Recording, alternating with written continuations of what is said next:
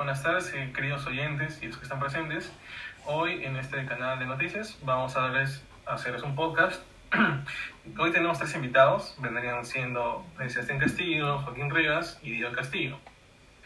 Bueno, comenzando por la primera pregunta, esto, ¿qué, qué opinas tú sobre la falta de comunicación que hay entre la municipalidad y el pueblo?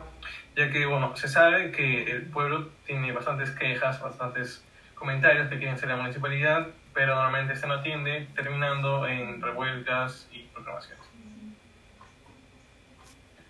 Cuando existe poca comunicación entre el alcalde y los vecinos, estos últimos no tienen información sobre las mejoras que puede hacer la municipalidad.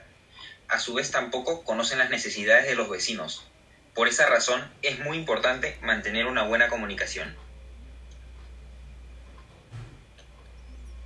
Bueno, Siguiendo con las preguntas, es sabido que el Perú posee más de 50 pueblos indígenas descubiertos hasta la fecha y 48 lenguas vigentes y dos en recuperación. Pero aún así, el tema sobre la unión entre las regiones del Perú se ha vuelto algo en lo que se puede discutir mucho, especialmente con las elecciones y el candidato Castillo, con su supuesta representación del pueblo. Dicho esto, Sebastián Castillo, ¿usted cree que hay una buena unión entre las distintas regiones del Perú? Bueno, yo pienso que la verdad que el gobierno más que cuidar por la propia diversidad que tenemos en el Perú, la quiere usar como instrumento de publicidad. O sea, tú ves cómo es que tratan de vendernos a, los extranjeros así como, ay, el Perú tiene una diversidad muy, pues un país lleno de diversidad, de tantas culturas, pero el gobierno difícilmente se interesa por ello, difícilmente los cuidan. O sea, más parece que el Perú es solo Lima, porque tú ves las noticias y, por ejemplo, no hablan de las protestas que hubo al norte del Perú, que incluso el propio presidente Sagasti estuvo apoyando a los policías, o sea, estuvo en contra de los protestantes. Luego también, con, respecto a los ataques terroristas, en lo que pasó en Lima no se compara con lo que ocurrió, por ejemplo, en la sierra o en las zonas más altas. O sea, muy difícilmente se toman en cuenta las otras regiones fuera de Lima. Perú no es solo Lima.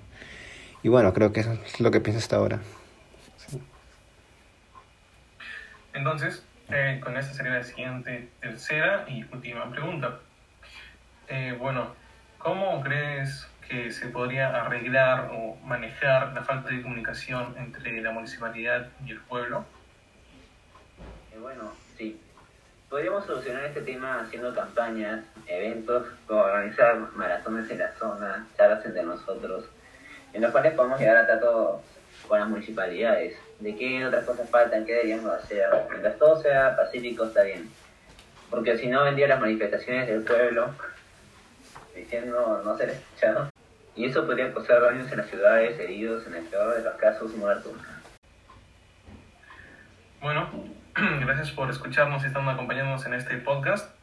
Muchas gracias a los que están presentes y les mando un saludo a todos. Gracias por participar y bueno, adiós.